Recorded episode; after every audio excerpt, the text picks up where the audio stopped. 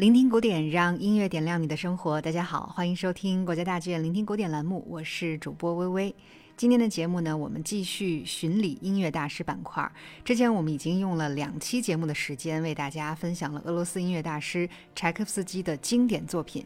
那今天呢，我们非常高兴的再一次邀请到了大家的老朋友，也是我们栏目的撰稿人、青年乐评人建叔，来和大家一起解读老柴的音乐。欢迎建叔。微微好，各位听众朋友们，大家好。很高兴和大家再一次聆听古典。嗯，那坚叔在前两期的节目中，其实我们是先从老柴的生平给大家进行介绍的，欣赏了他在创作前后两个阶段，在不同的题材之下写下的一些佳作，特别是围绕他的两部经典协奏曲作品，和大家一起感受到了俄罗斯音乐的壮丽和细腻。而且我们在第二期节目中还聚焦到了他的芭蕾舞剧创作，也就是《天鹅湖》和《胡桃夹子》。在这两部作品中呢，也感受。到了他无与伦比的旋律天赋和这种奇妙的音色之间的默契配合。那咱今天这期节目，建叔想和大家分享老柴音乐的哪一个方面的创作呢？嗯，是这样，就像我们在第一期节目当中给大家介绍过的，柴可夫斯基是一个非常全面的音乐大师。嗯，他的创作领域非常的宽泛。而不像十九世纪的一些其他的音乐大师啊，比如说威尔第和瓦格纳，他们就只专注于歌剧啊，肖邦集中的为钢琴写作。那老柴呢，几乎在所有领域都有精品。那么今天呢，我们在音乐会的舞台上听到的最多的，除了第一期节目我们介绍过的那两部协奏曲之外，那肯定就是他的交响音乐作品了。嗯，呃，在这儿呢，我用的词语是交响音乐。那么它可以指代两类作品，一个呢是最典型的交响曲。啊，另一类呢，就是用管弦乐演奏的其他的作品，比如说音乐会序曲，或者说交响诗。呃，在古典主义时期呢，作曲家们最看重的器乐形式是交响曲。啊，最典型的就是贝多芬的九部交响曲。那么从门德尔松、舒曼、李斯特这一批浪漫主义作曲家开始，写作更短小。更自由的管弦乐作品就成为了一种潮流。那么柴可夫斯基呢，自然也感受到了这样一种时代风尚的影响啊，创作出了比如说《暴风雨》《哈姆雷特》《罗密欧与朱丽叶》等一系列的啊带标题的交响序曲或者说交响幻想曲。那么在这些作品里呢，他展示出了俄罗斯民族乐派的非常典型的特征，能够非常巧妙地化用俄罗斯的民歌题材。那音乐呢，也具有澎湃壮丽的特点。那在这批作品里边，最有名的、上演率最高的，应该就是一八一二序曲了。嗯，我相信应该很多听众朋友都听过这部《一八一二序曲》，它好像还被很广泛的应用在了电影之中。哈，那建叔接下来为我们介绍一下这部作品吧。嗯，《一八一二序曲》呢，创作于一八八零年，也就是柴可夫斯基四十岁的那年。呃，这个是一部以一八一二年拿破仑率领法军进攻俄国，最终俄国抵抗了入侵，获得胜利的这个历史事件作为主题的交响序曲。呃，这个作品的首演是在一八八二年，也就是那场战争发生了七十年之后，正好也是在莫斯科的一座大教堂的一个落成仪式上迎来了首演。那这个作品呢，非常巧妙地设定了三个音乐上的主题群，而且是三种截然不同的音乐形象。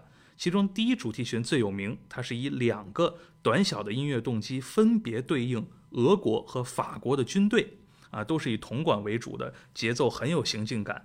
那么俄军的主题呢？一会儿我们会听到是一个当当当当当当当当梆梆这样的一个主题。那么法军的主题就是特别著名的马赛曲，嗯啊，所以在老柴写作这部作品的时候，马赛曲已经是法国的国歌了啊。所以这两个主题的这种对比，表现出战斗的那种激烈。那么随后的第二主题呢，是弦乐演奏的一个非常浪漫抒情的旋律，这是典型的老柴的抒情啊，我们可以把它理解成为对于土地、对于祖国那种发自内心的热爱。那么接下来的第三主题是一个带有俄罗斯民间舞蹈风格的段落，是由木管引领的。那么这三个主题、三种个性，作曲家把它们完美的连接在了一起，构成了这个作品最重要的一个城市部的内容。那我们一起来连贯的听一下。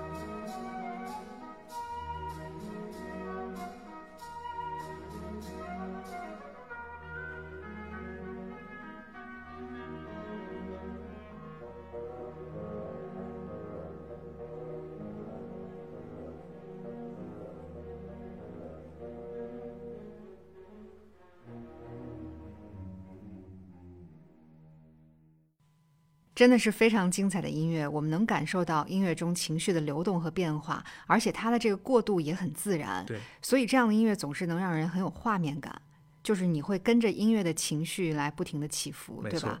我相信很多乐迷喜爱一八一二序曲，可能都跟它结尾啊引入了一个轰鸣的炮声有关。是的，是的。要不然为我们介绍一下为什么会有这样的创作在结尾？没错，就像微微说的，这部作品的结尾，柴可夫斯基非常有创造力的加入了大炮的轰鸣声啊。还有包括管钟啊在内的打击乐，还有加倍出现的铜管乐，营造了一个非常澎湃华丽的效果。那么这当然呢，就是和作品的这个战争主题有关。同时呢，他首演时，我们刚才介绍了，在教堂的落成仪式上，对，他那个现场呢也具备这样的客观条件啊啊。但是我觉得作曲家非常高级的处理是，音乐最最后的这个庆典的主题，实际上在作品的一开头就出现了。在这个作品最开始有一个很漫长的舒缓的引子，是以大提琴为主导的，很深情的旋律，而它经过了变形，就成为了最后这个乐团全体齐奏的这样一个主题。再加上我们刚才听过的那个俄军的战斗主题，它就变成了一个呃真正意义上的音乐的高潮。所以我们接下来来对比聆听一下它音乐最开头这段主题是什么样子，再直接听乐曲最后它以什么样的方式再现。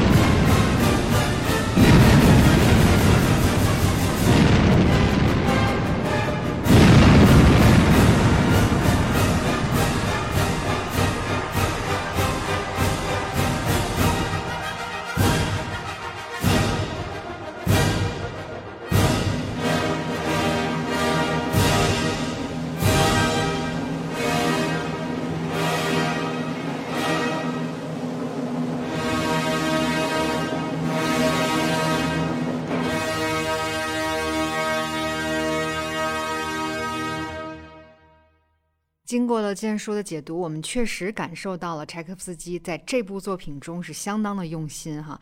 我记得建叔你在节目开始的时候说过，在老柴生活的时代，管弦乐的写作呢，主要可以集中分为交响诗和交响曲这两类。嗯，刚才我们听到的这个一八一二序曲，是不是更接近于交响诗的表达？对对对。那在这个交响曲的范畴里，柴可夫斯基又有哪些精彩的创造呢？嗯，呃，具体到传统的交响曲题材，柴可夫斯基一共写了六部编号的交响曲啊。另外呢，还有一部叫《曼弗雷德交响曲》，不算在这六部当中。嗯，一般呢认为，在这六部交响曲当中呢，后三部更加的成熟啊，在音乐会的演出频率上也更高。嗯，那为什么说交响曲被认为是管弦乐写作当中分量最重的形式？而为什么浪漫主义时期的很多作曲家又不再写交响曲呢？对，我觉得这是因为。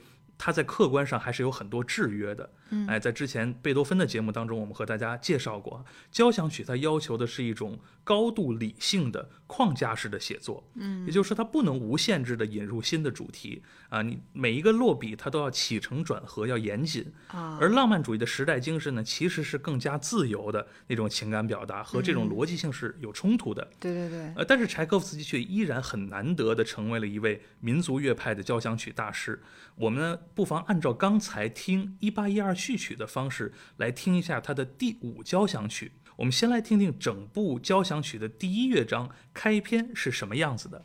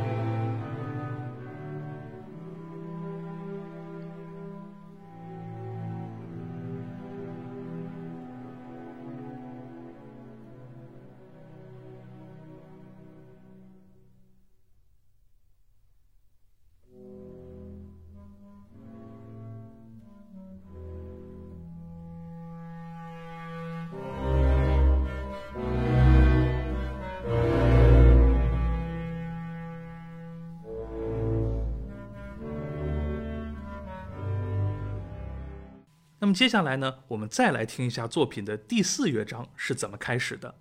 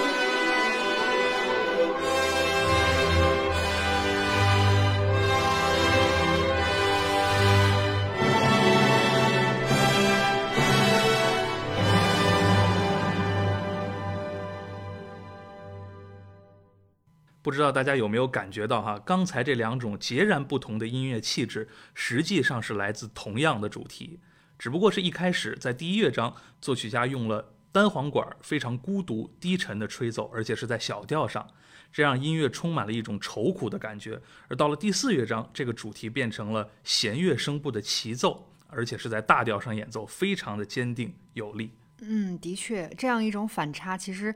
我们可能在最初接触一部作品的时候是不会感觉到的，嗯，但是通过刚才建叔的介绍以及我们对比着来聆听，就会发现，哎，真的不一样，就是好像有变化，好像又在重复，就会有一种很惊喜的感觉。是的，那建叔，我可不可以说这就是交响曲的一个魅力所在？没错，就是在我们欣赏音乐，特别是在欣赏这种篇幅很大的音乐的时候，我们一定要注意作曲家是怎么来实现重复的。因为如果几十分钟甚至一个小时的音乐没有重复，那肯定是不可能的，因为它就毫无规律了，非常零散。但是如果这个重复呢过于频繁，或者说手法很单一，又会让人觉着很厌倦。对，所以好的交响曲一定是可以实现在变化中重复。也许一开始就像微微说的很难察觉到，对，但是经过反复的聆听，您一定会觉得有收获，而且它会吸引着我们，还想再次聆听。的确是这样啊，也希望大家今后在听音乐的时候，能够多多去留心作曲家为我们所营造的这种似曾相识的美感。嗯，建叔，我记得第一期节目里面你说过哈，你认为柴可夫斯基的音乐本质特点是悲情的。嗯。我觉得这个概念很容易让大家联想到他的最后一部交响曲，也就是标题为《悲怆》的第六交响曲。是的，大家很熟知哈。嗯。那为什么柴可夫斯基给交响曲起了这样一个标题呢？这部作品有什么特点，或者它背后有什么故事？的确，就是柴可夫斯基作为一个伟大的作曲家，他的音乐当中肯定是有很多维度的啊。当然有极致的快乐，有沉醉的抒情，还有各种各样的色彩。嗯。但是，就像微微说的，我一直认为他的底色其实是一种悲情，而且是一种惆怅。那么这一点呢，在第六交响曲当中展示的是最为清晰的。嗯。那么这个作品呢，不但是柴可夫斯基的最后一部交响曲，甚至可以说是他的最后一部音乐作品。嗯。因为在这部作品。一八九三年首演之后的第九天，柴可夫斯基就去世了。啊，这至今仍然是音乐史上的一个谜题和悬案。因为九天前这部作品的首演就是作曲家本人指挥的，那个时候他没有任何身体不适的迹象，但是突然就传来了他去世的消息。那么当时的消息呢，是他得了急性的传染病啊，也有人说是霍乱。可是后来呢，经过相当多的音乐学者和历史学者的考证，认为他很有可能是自杀的。呃，当然，我们现在还没有办法给柴可夫斯基的离世原因下一个定论，但是可以肯定的是，他在第六交响曲中所展示出了那种伤感、无奈和绝望是非常彻底的。那这最突出的表现就在于音乐的结构上。我们说典型的交响曲是四个乐章的结构，对，哎，那么呢首尾两个乐章通常是快板，嗯，而慢板要放在中间，嗯，也就是说，无论音乐表达了怎样复杂的情感，它最后都会在一种欢快、坚定和凯旋当中结尾。老柴的第四和第五交响曲都是这样，前面有很多愁苦的表达，但是末乐章肯定是喜悦的。但是到了第六交响曲中，他竟然在第三乐章安排了一个非常辉煌的、灿烂的快板。然后紧接着的第四乐章是一个悲凄的慢板，音乐在一片肃杀当中，在一个幅度巨大的渐弱当中结束了。那这是很不寻常的安排。我们可以连续的听一下老柴的第六交响曲的第三乐章结尾和第四乐章的开篇，大家感受一下这种剧烈的反差和极致的悲情。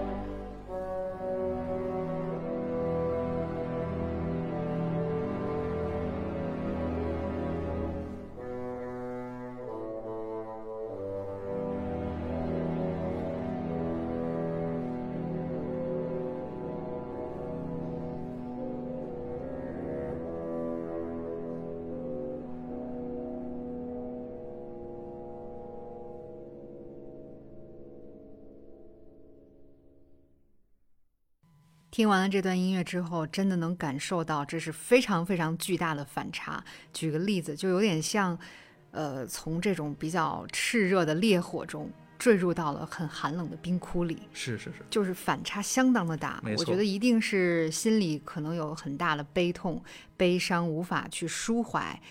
才会写出这种力透纸背的音乐。没错，我们无法理解作曲家当时具体是怎么想的，但是他一定是对这个世界是充满了那种悲观的。对，而且我觉得在这样的时刻呢，乐章之间请勿鼓掌。这个观演礼仪就显得特别的重要啊！但是这个其实说实话，有一点在和观众的本能进行抗争了。嗯，因为大部分观众您没听过这个作品，那在第三乐章的结尾的时候，一定觉得太精彩了，太震撼了。但是如果这个时候爆发出热烈的掌声，那么后面的那个乐章的哀愁的氛围可能也就被破坏了。所以大家今后呢，在听这部作品的时候，提前做好准备，同时也和您一起去的小伙伴做一个提醒：我们安安静静的感受两个乐章的。这种间隔，同时包括在整部作品啊最后宁静的收尾之后，也不要着急鼓掌，在音乐厅里边感受那种万籁俱寂的美，我觉得那是非常难得的体验。在音乐厅或者是在欣赏音乐的时候，和作曲家同呼吸共命运，没错，感受他当时创作的时候那样的一个心路历程哈。是，呃，我们真的非常期待能够有机会在现场聆听这部伟大的作品。那么到这里呢，本期节目也要和大家说再见了。我们的三期巡礼音乐大师柴可夫斯基系列呢，就要画上一个句号了。嗯，我最大的感受啊。就是没有听够，我觉得建叔的解读非常的精彩，包括我们所有的音乐的展示的部分以及对比的这样听，真的是受益匪浅。那在今后的节目中呢，我们其实也会继续为大家带来老柴的精彩作品，让大家一饱耳福。嗯，再次感谢大家的收听，也再一次感谢建叔的精彩解读。我们下期聆听古典再见啦！再见。